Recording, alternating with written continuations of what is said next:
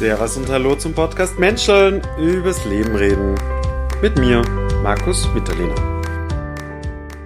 Servus, schön, dass du mit dabei bist bei der dritten Folge. Ich beschäftige ja mich gerade mit der Thematik Freiwilligkeit und Gemeinnützigkeit. Das mache ich deswegen, weil es viele Themen im Leben gibt, wo ich mehr erfahren möchte oder noch nicht so viel weiß. Und es viele Themen gibt, worüber wir mehr sprechen sollten, so finde ich zumindest. Und Deswegen rede ich heute über das Rote Kreuz und mit meinem Kollegen Robert. Robert ist schon länger beim Roten Kreuz und ich finde es deswegen so wichtig, das Rote Kreuz hervorzuheben, weil es so eine große Institution ist. Und wir alle irgendwie wahrscheinlich schon Kontakt damit gehabt haben, sei es, dass wir es nur in der Ferne hören. Und ich möchte wissen, wie kommt man denn zum Roten Kreuz? Was sind so die ausschlaggebenden Punkte in einem selbst, dass man da einer freiwilligen Arbeit nachgehen möchte, die so nahe am Menschen ist. Also da geht es ja wirklich teilweise ja auch um Leben und Tod. Und das ist so krass. Und wie grenzt man sich von dem Ganzen ab? Also was macht da das Rote Kreuz? Was, wie macht man das selber vielleicht? Und das erfahren wir alles im Interview. Auch natürlich äh, eben wie der Robert dazu gekommen ist. Mir ist es immer ganz wichtig, ähm, den Menschen hervorzuheben, wie er zu der Tätigkeit kommt, ähm, wie war sein erster Dienst? Welche Kurse oder Ausbildungen gibt es beim Roten Kreuz? Wie reagieren die Leute? Natürlich auch spannend jetzt natürlich, wie ist das Ganze in der Corona-Zeit gewesen? Welche Einsatzfälle gibt es? Ähm, wie ist es, wenn man mal jemanden reanimiert? Und so weiter. Es ist super vielfältig das Gespräch. Danke Robert und generell ein großes Danke an das Rote Kreuz, Menschen, die was beim Roten Kreuz sind oder so eine Art von Tätigkeit nachgehen. Ja, ähm, horch rein. Ich finde es so spannend, dass die Leute mit mir drüber reden. Ich weiß definitiv mehr und finde es toll, wie viele Ressourcen es gibt. An Menschen meine ich da, die was Gutes tun. Und ja, jetzt zum Schluss wünsche ich dir noch viel, viel Spaß beim Interview.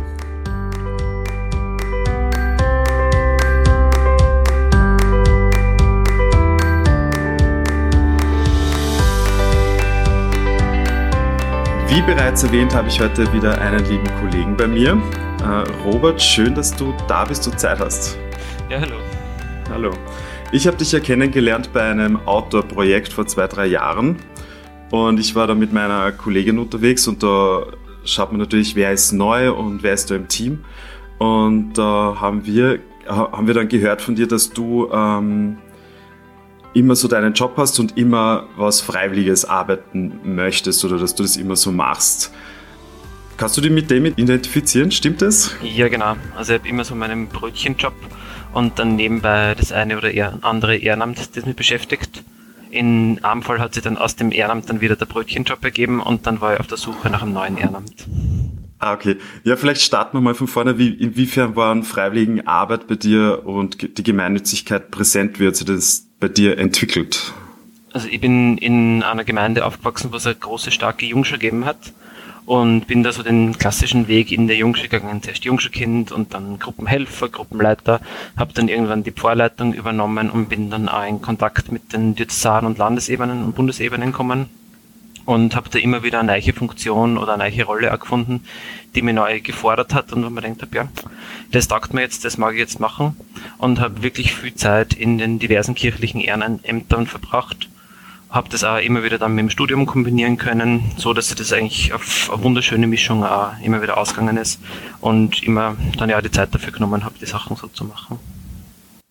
Ja, und konkret reden wir ja heute über die Rettung. Ich finde es spannend, weil es so ein bisschen den institutionellen Teil von Gemeinnützigkeit repräsentiert. Ich bis jetzt ja eher Leute interviewt, die was sowas eigenes gegründet haben. Wie bist denn du da dazugekommen?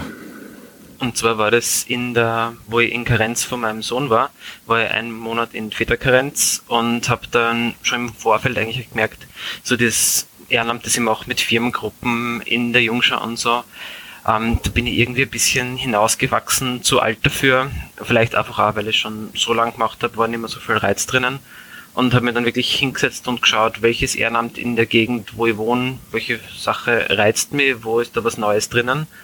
Und habe, wie man es halt so macht, ein bisschen online recherchiert und bin relativ schnell aufs Rote Kreuz gekommen und habe mich dann dort einmal natürlich zuerst online informiert und dann gibt es eh freiwilligen Koordinatorinnen, mit denen haben wir dann einen Termin ausgemacht Und das hat ziemlich genau das am Punkt getroffen, was ich machen wollte. Neue Herausforderung. Herausforderung auch im medizinischen Bereich, weil mir das eh immer schon interessiert hat. Ähm, und eine Herausforderung oder ein Zeitmanagement, das sie planen lässt. Wir haben andere Sachen angeschaut, so aller Feuerwehr oder so Dinge. Aber das ist immer sehr unplanbar.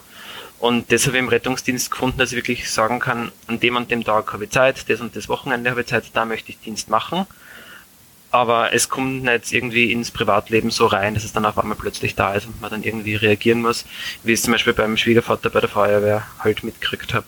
Da kann der mhm. Griller gerade so schön angeheizt sein, dann tütet's, dann muss man weg. Das ist im Rettungsdienst eben nicht der Fall, weil ich meine Dienste gut planen kann und auch relativ viel Nachtdienste mache, was dann auch einigermaßen familienfreundlich ist. Was ich spannend finde, also wie ich aufgewachsen bin, da habe ich ja immer nur so Freiwillige Feuerwehr und Rettung äh, gehört. Wie du jetzt recherchiert hast, würde mich noch interessieren, hast du auch andere Sachen gefunden in der Umgebung oder waren es eh eher die zwei? Mm, natürlich so die anderen klassischen Vereine von Pfadfindern waren dann, mm, bin mir gar nicht sicher, über was ich dann nur gestolpert bin, aber eher so wie dem im Bereich Kinder-Jugendarbeit es hätte vielleicht auch andere Sachen, also das war kurz nach der ersten Flüchtlingswelle, da habe ich mir auch so ein bisschen überlegt, da was zu machen, aber regional in meinem Bezirk war da eigentlich das Thema noch gar nicht so groß. Und was in Wien zu machen, nachdem ich eh für die Arbeit immer nach Wien reinpendel, habe ich mich dagegen entschieden, fürs Ehrenamt auch noch nach Wien reinfahren zu müssen. Und mir war auch wichtig, dass es eine Sache ist, falls wir doch einmal umziehen, weil es nicht ganz klar ist, ob wir da in der Gegend bleiben, dass das was ist, was ich mitnehmen kann wenn ich irgendwo eine Jugendgruppe aufgebaut hätte oder so, die wäre dann da vor Ort gewesen. Aber die Ausbildung als Rettungssani, die kann ich mitnehmen, wenn ich jetzt irgendwo anders hinziehen würde. Ähm, kann mich dort bei der Dienststelle wieder melden und wäre dann wieder mit dabei. Das war mir auch wichtig zu dem Zeitpunkt. Mhm.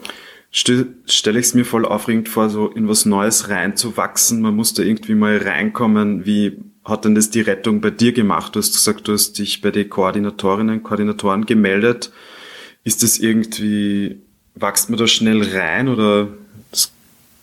Ja, also durch die Ausbildung ist es ein kompaktes Kursprogramm, lernt man natürlich zuerst einmal die mhm. anderen Menschen in der Ausbildung kennen, die mit genau den gleichen Problemen und Herausforderungen kämpfen. Wir waren ein recht spannender Kurs, der aus doch größeren Teilen, nicht nur unser Bezirk, sondern größere Teile rundherum zusammengewürfelt war. Da haben wir dann gleich auch viel erfahren, wie es auf anderen Dienststellen und so läuft. Und nach der Zwischenprüfung kriegt man dann einen sogenannten Praxisanleiter zugeteilt. Das ist wirklich eine Person, mit der du die ersten paar Dienste machst, die die begleitet, dein Händchen hält, wenn es mal zu viel wird und die approbiert so in das Informellere, in das Vereinsleben oder einfach auch so in die, das wirklich, was tue ich im Einsatz äh, reinzubringen. Weil natürlich lernt man im Kurs extrem viel Theorie, extrem viel medizinisches Hintergrundwissen, aber das dann in der Praxis anwenden zu können, ist gerade die ersten Einsätze, steht man eher einmal da und, und scheppert. Wie, um, ja. wie war der erste Dienst? Kannst du noch erinnern? Ja, also den ersten, das sagt jeder, den ersten Einsatz vergisst man sowieso mal gar nicht. ähm, es waren durchaus relativ, es war intensiver Dienst, es waren schon jetzt nicht ganz, ganz heftige Geschichten, aber durchwegs welche, wo wir auch gefordert waren dabei. Interessanterweise einen Patienten, den ich dann immer wieder besucht habe, Privat oder Nein, durch die Rettung? Dienst, Dienst, okay. Ihn oder seine Frau. Und man sich dann denkt, ja, hm. das war dieser eine Einsatz da, der hat massiven Unterzucker gehabt und ähm, war recht agitiert und fast schon aggressiv gegen uns, weil er es einfach nicht mehr einordnen hat können, dass wir ihm einfach helfen wollten. Und wie er dann die hm. Glukoseinfusion gehabt hat, war das der liebste Opi, der sich tausendmal entschuldigt hat und so, für das, dass er vorher so ungut war. Also, das ist mir dann total in Erinnerung geblieben weil man auch wirklich unmittelbar die Verbesserung am Patienten gesehen hat. Ja, cool. Was sind so generell die Erfahrungen, die was man da so macht oder die was den, den Dienst da so wertvoll machen? Hm, ja, man kommt in ganz, ganz unterschiedliche Szenarien rein. Ich habe es am Anfang auch verglichen, so ein bisschen wie mit Sternsingen, was ich auch viel gemacht habe über die Jungschau. Man kommt in Haushalte rein, die wesentlich von deiner Lebensrealität abweichen. Also ich bin so in einer klassischen Bildungsbürgertumsbubble groß geworden und auf einmal steht man auf der einen Seite in unglaublichen Architektenhäusern mit unglaublichen Autos vor der Tür und hat dann halt auch das Kontrastprogramm von den Wohnungen, wo man sich denkt, das ist kein Wohnen mehr, sondern ein Vegetieren da drinnen von Pflegefällen, von, von Leuten, wo man wirklich merkt, das ist der soziale Rand, ist schon ganz nah da. Und auf einmal steht man da mittendrin, weil die Personen ein Problem haben und soll da jetzt irgendwie kompetent Hilfe leisten, war es aber ganz genau, das medizinische Problem, das ich jetzt betreue, ist das eine. Die Person wird wahrscheinlich ganz viele andere Dinge auch noch brauchen, die ich jetzt aber im Moment auch nicht leisten kann. Weil bei einem Unfall oder weil das Geschehen dort ist einfach so viel äh, auslöst in der Person, meinst du auch? Also im Sinne von pädagogischer Hilfe noch? Oder ja, was meinst von, du da? Von, die wird einfach sozial ganz viel Unterstützung brauchen, wird vielleicht eine 24 mm. Stunden Pflege brauchen, okay. vielleicht ähm, sei es eine psychotherapeutische Betreuung brauchen oder so, aber kann oder will oder hat keine Möglichkeiten, diese, diese Services irgendwo in Anspruch zu nehmen. Mhm. Also man kommt eigentlich mit voll viel Gesellschaft, äh, hat man zu tun. Genau. So. Okay, spannend. Ja, wie lange machst du das jetzt schon? Ich habe 2016 mit der Ausbildung angefangen als Rettungssani und macht dann, also man hat dann minimal 16 Stunden an Weiterbildung, aber es gibt so viele interessante Kurse, es gibt so viele Möglichkeiten, wo man sich weiterbilden kann. Und es ist dann eher so das andere. Also der Kurs wäre noch interessant und da könnte man sich eher in die Führungsebenen vertiefen und eigentlich wäre der Notfallsanitäter doch auch eine Ausbildung, die ich gern anstreben würde, dass ich einfach noch mehr kann und noch mehr weiß. Mhm. Also man wächst dann da rein und nimmt die eine oder andere Zusatzaufgabe an, so wie es eben bei mir ähm, das Führen von einer Gruppe in der Vereinshierarchie ist oder eben auch die Mitarbeit in der freiwilligen Koordination, wo ich jetzt genau diese Gespräche mit äh, Menschen führe, die sich die Mitarbeit im Kreuz vorstellen können. Und dann gibt es die eine oder andere Zusatzausbildung oder Zusatzqualifikation, die man dann auch noch gern machen möchte. Also man bringt dann relativ schnell relativ viel Zeit da auch auf dann dafür. Wie geht's, wie schaffst du das so neben deinem Brotjob oder wie, wie koordinierst du das? Mein großer Vorteil ist, mein Brötchenjob spielt sie in der EDV ab. Das heißt, ich kann den Laptop mitnehmen in den Dienst und kann, wenn gerade keine Ausfahrt ist, recht gut im Dienst so Mails nebenbei beantworten oder irgendwelche mhm. Bucklists tracken oder was auch immer. Das lässt sich ganz gut kombinieren, dass es nicht das eine oder das andere in der Zeit ist, sondern oft einmal gleichzeitig. Ja, und dann tütet der Pager und man geht runter zum Auto und fährt den Einsatz. Und nachher kann man wieder weiterarbeiten. Das Einzige, was man nie machen darf, sie vornehmen, diese eine Sache will ich jetzt unbedingt im Dienst machen, weil dann kannst du sicher sein, du fährst den ganzen Tag oder die ganze Nacht durch und hast es bestimmt nicht erledigt. Okay. Ähm, wie schaut das mit den Hierarchien dort aus? Ähm, das heißt, man macht Ausbildungen und dann kommt man weiter hoch und kriegt, also was bekommt man dann zurück? Man kommt die Ausbildung oder man macht es dann einfach? Genau, man macht es deswegen, weil es spannend ist, weil es einen selber im, im medizinischen oder im fachlichen Wissen weiterbringt oder weil man dann einfach eine Rolle übernehmen kann, die man spannend, spannend findet. So eben, wie man denkt, ich kann gut mit Freiwilligen, ich kenne sehr viel aus dem ehrenamtlichen Bereich.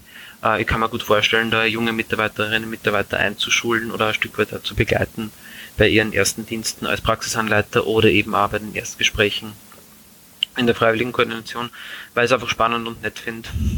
Das ist so mhm. mein, mein Triebfeder dahinter, warum ich das mache. Und wie viele Dienste äh, machst du gerade zurzeit im Monat oder in der Woche?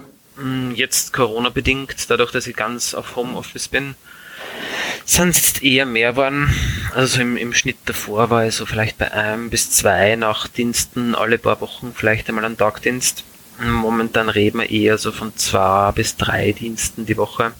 Kann nur ein sechs Stunden Dienst sein, ein zwölf Stunden Dienst. Oder gelegentlich blocken wir es dann eben auf die 24 Stunden. Das ist so die maximale Dienstzeit, die man am Stück machen darf. Okay. Ja, aber krass. Zwölf Stunden in der Woche dafür investieren, das ist schon ordentlich viel Zeit. Ich finde es ja ich bin ja immer super dankbar, wenn die Rettung kommt, weil ich weiß, da ist wer, da hilft wer und das oft eben freiwillig. Wie reagieren denn die Leute bei euch? Man hat schon eine Situation erklärt, eh vom ersten Mal, aber sind die immer voll dankbar? Oder geht's auch in die andere Richtung? Im überwiegenden Teil der Fälle sind die Leute dankbar, weil sie brauchen ja Hilfe. Sie sind ja in einer Situation, wo sie selber nicht mehr rauswissen oder wo es einfach eine medizinische Hilfe not tut. In manchen Fällen sind sie natürlich nur mäßig erfreut, dass sie jetzt ins Krankenhaus müssen, dass man sie jetzt nicht vor Ort behandeln kann. Aber wir sind halt kein fahrendes Krankenhaus, sondern wir sind einmal eine primäre Erstversorgung, die natürlich auch keine studierten Ärzte beinhaltet. Außer es kommt halt ein Notarzt mit, aber der ist dann einmal für die Erstversorgung, für die Stabilisierung draußen. Behandeln tut man die Leute dann natürlich im Krankenhaus und gerade jetzt mit Corona sagen halt für, na, mag nicht ins Krankenhaus rein und so. Mhm. Oder ein Fällen, wo die Leute halt, sage ich mal, nicht ganz freiwillig äh, ins Krankenhaus müssen, weil die eine oder andere Sache vorgefallen ist. Ähm, was man auch gar nicht so selten begegnet, Leute, die ein bisschen über den Durst getrunken haben oder sonst irgendwie konsumiert haben und das zu viel war, die sind dann natürlich auch mäßig erfreut, wenn sie jetzt dann die Nacht im Krankenhaus verbringen müssen. Okay, jetzt glaube ich, bleiben wir kurz, du hast das schon angeschnitten beim Corona-Thema. Wie ist denn das Corona-Leben gerade im Verein? Mittlerweile entspannt es sich wieder. Es sind sehr viele von den Maßnahmen, die ähm, ausgerollt worden sind, werden jetzt Stück für Stück auch wieder zurückgenommen weil es sehr erleichtert. Am Anfang war es natürlich so, die ersten A2-Dienste war ein bisschen Unsicherheit drinnen. Wie tut man jetzt einfach mit Maske, mit, ähm, je nachdem welchen, welche Schutzstufe gerade notwendig ist, ähm, mit Anzug anlegen, mit einem richtig ausziehen, mit dem vermehrt putzen und desinfizieren. Und nach A2-Diensten ist, hat man es im FF und dann ist es eigentlich relativ schnell Standard worden. Also ich habe mir nie Sorgen gemacht, dass ich mir irgendwie anstecken könnte und auch okay. relativ wenig Sorgen, dass es irgendwie im, mein, mein Zuhause weiter verschleppen könnte. Man bemüht sich natürlich, möglichst sauber, möglichst hygienisch zu arbeiten und achtet dann auch wirklich drauf. Mhm. Äh, es waren schon einige Kollegen, die gesagt haben, ja, sie haben irgendwie kranke Eltern zu Hause oder Leute, die in der Risikogruppe sind. Sie machen jetzt einmal weniger Dienste. Aber andererseits hat man bei vielen gemerkt, es sind jetzt viele in Heimarbeit und teilweise war es wirklich oft schwer, am Platz im Dienstplan zu kriegen, wenn man fahren wollte, okay. weil so viele gerade eh nichts zu tun gehabt haben und den Dienst als super Möglichkeit gesehen haben, jetzt einmal rauszukommen, ein bisschen Tapetenwechsel zu kriegen, vielleicht auch ein bisschen Action zu kriegen. Mhm. Und dann die Dienstpläne auch zum Großteil gut gefüllt waren. Ja, spannend irgendwie, dass das sogar dann verwendet wird, einfach mehr Dienste zu machen.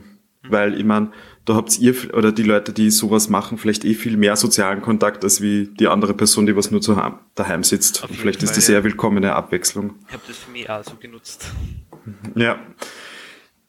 So, wie ich aufgewachsen bin, war ich ja irgendwann bei der Entscheidung, Zivi oder Bundesheer zu machen und ich habe es immer sehr spannend gefunden, dass meine Mitmenschen gesagt haben, ja, ich möchte Zivi bei der Rettung machen äh, weil da erlebt man so viel und dann haben sie die Grundausbildung gemacht und dann haben sie gesagt, ähm, ich hoffe, es kommen coole, gute Einsätze.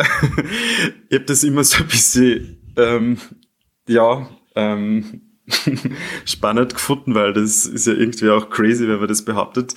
Ähm, kennst du das oder wie, wie ist das bei dir? Durchaus, ja, man ist das ein bisschen in einem Gewissenskonflikt. Auf der einen Seite möchte man natürlich, dass den Leuten draußen gut geht, dass nichts passiert, ja, die Leute gemütlich dahin leben können, ohne dass sie die Rettung brauchen. Auf der anderen Seite geht man in Dienst, ist natürlich auf alles vorbereitet und wenn es dann so Dienste sind, wo man dann gar nichts fährt, man ist dann schon irgendwie so ein bisschen Energie aufgeladen, gehypt ist wahrscheinlich übertrieben zu sagen, aber wenn man dann gar nichts gemacht hat, geht man doch fast schon wieder ein Stück weit unbefriedigt dann raus, weil ich habe jetzt da irgendwie Zeit investiert und ja, es war nett mit den Kollegen auf der Dienststelle zu sitzen und zu tratschen, aber das, für das ich eigentlich da war, das habe ich jetzt irgendwie nicht erfüllen können. Mhm. Und natürlich ist es spannend, Einsatzszenarien zu durchleben, die einen herausfordern. Ich sage es offen ehrlich, mir liegt da sehr viel an dieser Herausforderung einfach zu schauen, wie kann es möglichst gut machen, wie kann man es möglichst für den Patienten fein machen, patientenschonend machen und so. Und nutzt diese Herausforderung. Es ist so ähnlich, wie wenn wir die Outdoor-Projekte machen und im Klettergarten unterwegs sind. Ähm, es ist eine Herausforderung, es ist ein Kick und man ist froh, wenn man das dann irgendwie geschafft mhm. hat, wenn man das erfolgreich dann absolviert hat, wenn man es möglichst gut gemacht hat. Mhm. Aus dem heraus kommt ja dann auch eine gewisse Freude. Mhm. Und gerade deswegen ja, man wartet dann nicht unbedingt, dass jetzt diese Hochbrisanz-Einsätze unbedingt daherkommen. Aber für die meisten Kollegen würde ich es so einschätzen, man ist dann doch ein Stück weit stolz, wenn man die dann auch dann gut gemeistert hat, im Team gut zusammengearbeitet hat und für den Patienten hoffentlich ein gutes Outcome dann rauskommen ist. Mhm. Gibt es so eine Best-of-Story, die du erzählen kannst, die was genau das widerspiegelt, was du so ein bisschen gesagt hast? Oder ich weiß nicht, was man erzählen kann, aber es wäre dann doch irgendwie cool zu erfahren. Das ist, glaube ich, eine Frage, die du am Sanitäter niemals stellen darfst. ja, weil dann. Ungefähr jeder eine Million Geschichten aus den Diensten. Und ich würde mal auch sagen, dass 80% der Dienstzeit, die man zusammensitzt, ist so seine Geschichten aus dem Dienst zu erzählen. Was man wann, wann, wo, wie erlebt hat, welche doch zum Teil recht krassen oder irrwitzigen Begegnungen man gehabt hat. Ähm, das machen Sanitäter, Sanitäterinnen extrem gerne. Mhm. Aber so meine Lieblingsgeschichte, boah, es ist echt schwer zu sagen, ob es die Geschichte oder eine gute für einen Patienten für irgendwie fein aufgegangen ist oder wo wir als Team, also oftmals sind es die Sachen, wo es für den Patienten eigentlich gar nicht so tragisch war, aber du auch das Gefühl gehabt hast, wir als Team, das float gerade, wir haben eine gute Kommunikation miteinander. Ähm, es, es hilft, oder ja, wir kommen gemeinsam zusammen hm, welche Geschichte würde mir da einfallen? Gerade. Hm. Jetzt hättest du mir fast im Vorhinein fragen sollen, dass ich diese eine Geschichte jetzt dann auf Lager habe. Ähm, Oder gibt es eine, wo du sehr viel gelernt hast für dich, hm, wo du jetzt noch zurückblickst? Quasi in jedem Einsatz also oft einmal braucht es nur ein simpler Krankentransport sein, aber du hast da extrem blödes Stiegenhaus oder irgendwie eine seltsame Zufahrt oder sonst irgendwas. Das ist jetzt vom, vom medizinischen her gar nicht so fordernd, aber von der Einsatzlogistik her war es dann cool, sich das so durchzudenken. Unlängst haben wir zum Beispiel einen doch sehr, sehr, sehr schweren Herrn, also gefühlte 140, 150 Kilo, nach Hause bringen müssen, der einfach gar nicht imstande war, seine Füße mehr zu benutzen und es wirklich ein kleines Bauernhaus mit ähm, so einem Stiegenplateau war und so. Und wir dann einfach cool improvisiert haben, mit der Trage zu diesem Stiegenplateau hingefahren sind und du kannst von der Trage den oberen Teil, diesen Tragetisch kannst du runternehmen und den dann runtergenommen haben und mit dem oberen Teil direkt ins Stiegenhaus reingegangen sind und so war jetzt medizinisch nicht die Herausforderung, aber war einfach cool, sich da eine Lösung zu überlegen, mhm. wie bringe ich den Patienten da jetzt möglichst rein, dass er sich drinnen wieder in seinen Rollstuhl hinsetzen kann. Mhm. solche Dinge. Ähm, Einsätze, wo es, also gerade wenn du dann einen Patienten im Auto hast, also im, im Rettungsauto, und da dann relativ schnell relativ viele Interventionen gemacht werden müssen, wo du mehr oder weniger schon auf drei Ebenen arbeitest. Irgendwer tut stehend irgendwas vorbereiten. Die Ärztin ist vielleicht sitzend neben dem Patienten und sticht gerade den Zugang und du kniest am Boden und bereitest sonst irgendwie was vor und so. Und auf einmal sind quasi drei Ebenen da in Action, um einen Patienten dazu mhm. zu sorgen. Das sind schon, schon Dinge, wo sagt, ja, das war jetzt cool, das haben wir uns nicht im Weg gestanden, sondern wir haben eine Lösung gefunden, wie wir das möglichst schnell hinkriegen, dass wir den möglichst schnell die medizinische Versorgung zukommen lassen, die er braucht. Mhm. Ähm, natürlich auch so, wenn es Richtung Verkehrsunfälle geht, die Überlegungen, wie kriegen wir denn dann möglichst schön aus dem Auto raus. Und so. Was auch immer wieder spannende Einsätze oder, oder Dienste sind, die Ambulanzdienste, wo zu einem Konzert oder zu irgendeiner Großveranstaltung die Rettung schon präventiv beigestellt wird und wenn dann vor Ort irgendwas passiert, ist man dann gleich dort und kann das machen. Hat nebenbei dann oft einmal ein, nettes Konzert, das man sich anhören kann. Naja. wartet drauf, bis die Patienten da was brauchen. Da ist sicher eins der Highlights der Vienna City Marathon, wo man dabei ist wo es eine riesen Organisation im Hintergrund ist und wo auch so unter Anführungszeichen der Großschadensfall ein bisschen geübt werden kann, weil einfach die, die ganzen Sachen im Vollausbau dort stehen mit eigener Leitstelle, mit riesengroßer Sanitätshilfsstelle, mit unglaublich vielen Sandrups, die unterwegs sind und per Funk erreichbar sein müssen und so. Also das ist einfach mal eine ganz, ganz extravagante Situation, das zu sehen, wie das dann im, im Großschadensfall auch aussehen könnte wenn mhm. sowas mal passiert, wünscht man sich natürlich nicht. Aber das sind auch Sachen, auf die man hinübt. Weil die einzelne mhm. Patientenversorgung, ja, kann, kann man dann irgendwann einmal, was macht man täglich, aber was tun, wenn es auf einmal 10 oder 15 oder 100 Patienten sind, da ist dann ein, ein anderes Arbeiten dann gefordert und das übt. Das wird auch gelernt. Das wird gelernt und auch geübt, ja. Da sind auch immer wieder große Bezirksübungen oder Bereichsübungen mit den wirklich großen Patientenaufkommen oder auch Übungen mit der Feuerwehr, wo man dann einmal in Ruhe eine Fahrzeugbergung machen kann, wo man dann in Ruhe auch nachbesprechen kann, was hätte man das vielleicht noch besser machen können oder so. Wo man dann vor vier, fünf, sechs Patienten auf einmal steht, was man im Regeldienst Gott sei Dank auch sehr selten hat. Und umso besser ist es dann, wenn man das dann schon ein paar Mal durchgespült hat und danach sie ja, nicht gleich überfordert fühlt. Mhm. Ja, vielleicht bleiben wir bei dem. Ähm, das e-, eine Sache ist ja, wenn man mitten beim Machen und Tun ist und die andere Sache ist, wenn das alles dann mal auf einen einwirkt. Wie ist denn das, wie machst du das persönlich mit der Abgrenzung, wenn da Unfälle oder du, es gibt ja verschiedene Szenarien, wie grenzt du dich da ab und wie, inwiefern hilft dir da das Rote Kreuz auch vielleicht dabei? Also für mich persönlich ist so dieser Wechsel zwischen Privatquant und Uniform eine dieser Schnittstellen. Also im, im Normalfall geht zwar mit frischer Uniform in den Dienst und je nachdem ziehe ich sie nur auf der Dienststelle aus oder ziehe sie daheim dann spätestens aus und sie hängt da nicht irgendwie in den Wohnräumlichkeiten, sondern sie hängt unten im Keller.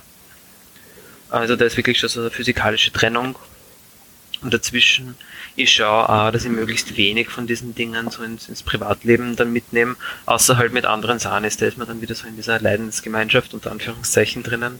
Da tauscht mhm. man sich dann ganz anders aus.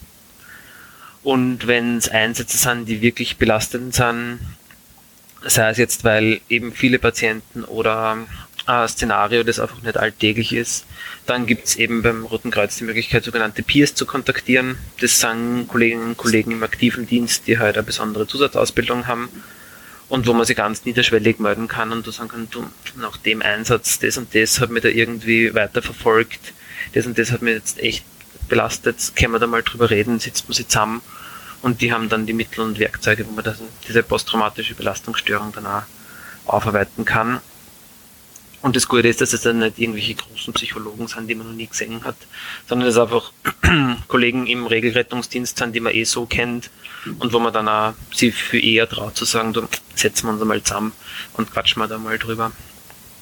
Und das wird sowohl in der Ausbildung gelehrt, als auch immer wieder aktiv ausgeschrieben, ja, es sind die Peers da, wenn sie irgendwas braucht, meldet euch. Die Fotos sind im Mannschaftsraum ausgehängt und so, also man vergisst es eigentlich gar nicht, dass es sie gibt und wenn es dann wäre, dann würde man sie kontaktieren. Mhm.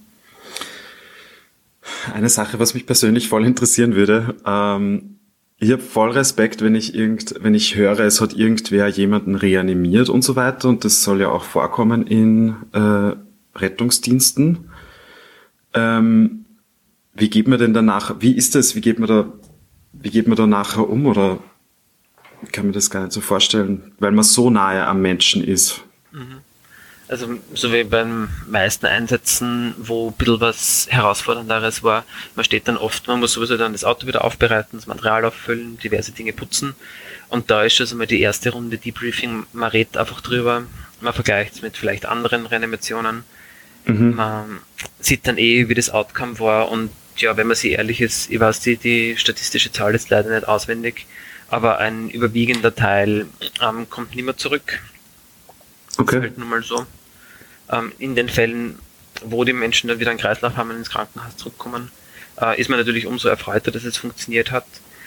Ich habe glücklicherweise, also ich habe schon einige Reanimationen auch miterlebt oder halt ähm, ja, vor Ort war ich dabei das waren alles Fälle, wo ich für mich sagen habe können, die Person war 80, 90, die Person hat ein erfülltes mhm. Leben gehabt, die war, mhm. war, vielleicht eh schon bettlägerig zwei Jahre oder so. Also Fälle, wo man sagen kann, ja, die kann man gut gehen lassen. Oder so Fälle, wo du halt so die klassische Morgenleiche, weil viele Menschen versterben in der Nacht, werden dann in der Früh von den Angehörigen irgendwie im Bett gefunden. Da weißt du, die liegt da schon vier, fünf, sechs Stunden und selbst mit deinem besten medizinischen Wissen und Können und selbst der beste Notarzt, da ist nichts mehr zum Holen. Und in den Fällen, ja, ist es halt auch so, wird es versucht, bis der Notarzt dann halt sagt, so, lass es bleiben, das wird nichts mehr. Also die Entscheidung, mhm. und da bin ich sehr froh, die Entscheidung kannst und darfst du als Sanitäter auch nicht treffen, sondern diese Entscheidung trifft der Notarzt. Okay. Wie ist da die Struktur? Ihr fährt da gemeinsam aus zu so einem Einsatz und da sind dann Freiwillige dabei wahrscheinlich und ist da auch beruflich wer dabei? Ist, wie kann man sich das vorstellen? Oder ist das mal nur zum Beispiel ein Freiwilligendienst komplett? Genau, kann, also im, im Roten Kreuz gibt es die Funktionen, also machen, tun alle das Gleiche. Das kann wer Freiwilliges sein, das kann ein Zivildienstleistender sein, das kann wer sein, der freiwilliges soziales Jahr macht. Die haben alle die gleiche Ausbildung, können das Gleiche und im Dienst, man kommt dann in allen Mischungen zusammen. Natürlich Wochenenddienste wird größtenteils freiwillig besetzt, da wird man dann mehr Freiwillige draußen antreffen. an einem Werktagvormittag ist die Wahrscheinlichkeit um einiges höher, dass am Auto dann äh, hauptberufliche oder Zivildienstleistende dann drauf sind.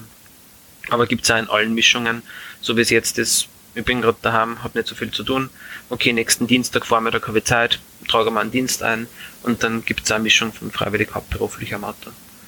Und die Notärzte sind meines Wissens nach in, in diversen Strukturen mit Krankenhaus auf Honorarbasis sonst irgendwie dann auch drinnen.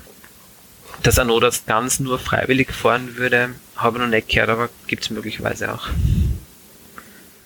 Mhm. Und habt ihr, ist die Rettungsstation generell besetzt immer mit äh, einem beruflichen Sanitäter auch? Nein, muss gar nicht sein. Es kann sein, dass es einfach lauter Freiwillige gerade sind, die Dienst machen.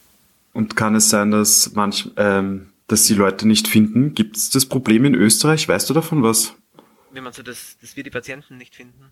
Na, das nicht. das wäre äh, blöd. nicht finden ist selten suchen müssen durchaus einmal, weil die Adresse nicht ganz klar ist, weil die Patienten im Haus irgendwo sind, wo man sie nicht gleich auffindet, weil natürlich auch so Sachen mit Radlstürzen oder so, wenn die GPS-Koordinaten nicht ganz genau sind oder der Patient nicht genau sagen kann, wo er ist. Also findet den Patienten ist durchaus was, was man gelegentlich spielen. Aber kann es auch vorkommen, dass zu wenig Dienste besetzt werden können, weil es einfach die freiwilligen Leute nicht gibt? Dann ist es unter der Woche eben zumindest auf der Dienststelle, wo ich hauptsächlich vor, so, dass dann Hauptberufliche dazu gerufen werden, den Dienst auszufüllen. Aber grundsätzlich ist, natürlich ist es oft einmal ein Suchen und ein Ausschreiben und manches Mal so ein bisschen auch schon so Bitten und Betteln, da kannst du nicht vielleicht doch nur am Donnerstag den Nachtdienst fahren. Aber wir schaffen es eigentlich immer, dass wir die Mindestbesetzung erfüllen. Das ist genau geregelt, wie viele Fahrzeuge wo vorzuhalten sind. Und man freut sich natürlich, wenn man dann mehr schafft, weil es zum Beispiel dann eine ruhigere Nacht heißt, wenn man doppelt so viel, also wenn man statt einem Fahrzeug zwei Fahrzeuge angemeldet hat, kann, hat man weniger Einsätze, kann mehr schlafen. Mhm. Vielleicht zum Schluss noch äh, nochmal die Frage, wieso, wie kommt es bei dir, dass du so viel freiwilligen Arbeit in deinem Leben gemacht hast? Es ist ja jetzt nicht nur das Rote Kreuz, es war, es war immer irgendwie was dabei. Ist es was einfach, wie du weil du so aufgewachsen bist oder weil du, weil es ein Erlebnis ist? Hm, beides, ja. Also ich komme sicher aus einer Familie raus, wo Ehrenamt groß geschrieben wird. Es waren meine beiden Eltern, waren jeweils in einer Kinder-Jugendorganisation, einmal Jungscher, einmal Pfadis, sind dort aufgewachsen, ähm, sind jetzt wieder, also während dem Arbeitsleben haben sie dann ein bisschen weniger gemacht, aber auch wieder immer wieder in der Pfarr aktiv, bei diversen Vereinen rundherum aktiv und sie sind jetzt beide in Pension und sind jetzt da wieder voll in der ehrenamtlichen Schiene von Essen auf Rädern über Nachhilfe geben, über Museumsvereine. Mhm. und so, also aus dem Umfeld raus, wo es einfach für mich normal war, dass man ehrenamtlich nebenbei irgendwie was macht. Ja, und für mich ist es nach wie vor so die Faszination, mich selber zu fordern, was Neues zu lernen, in Situationen reinzukommen, wo man im ersten Moment jetzt einmal schauen muss, die nicht alltäglich sind und wo man dann, wenn man rausgeht und das gut gemacht hat, einfach mit einem sauguten Gefühl, mit einer Freude dann rausgeht, dass man das jetzt geschafft hat, auch wenn vielleicht ein Mensch irgendwie verletzt war und so. Aber wenn ich den schön, also ich kann nicht, ich kann nichts dafür, dass der, der verletzt hat. Aber ich kann schauen, dass der möglichst schön verbunden wird, dass der möglichst schon ins Krankenhaus kommt, dass sich der vielleicht auch, und das ist gar kein so ein kleiner Teil, psychologisch auch gut bei uns aufgehoben fühlt oder es vielleicht ja, die Situation für ein bisschen abgeschwächt wird, aus der er jetzt rauskommt und so. Und wenn man das geschafft hat, dann ist es einfach ein voller feines Gefühl im Nachhinein. Aber wenn man vielleicht mit dunklen Augenringen und Fetzen hin aus dem Nachtdienst wird. Aber es ist eine Freude dabei. Es klingt voll schön, was du sagst. Ähm, hast du dich verändert, seit du bei der Rettung bist vielleicht? Oder hat es da Veränderungen stattgefunden? Mm, also so dieses ähm, anstrengende oder, oder angespannte Situationen aushalten. Das habe ich schon recht gut können. Ist natürlich auch durch die Einsätze jetzt nochmal stärker geworden. Ich merke es aber meinen eigenen Kindern, wenn sie die irgendwie wehtun, dass es schafft, wirklich ruhig und gelassen zu sein mhm. und sie zu versorgen. Dann Gott sei Dank keine großen Geschichten gewesen bis jetzt. Mm, schon dieses Wissen, ich habe die und die und die Situation schon gut gemanagt. Wenn jetzt im Leben was daherkommt, werde ich das halt abpacken also das hilft mir sicher.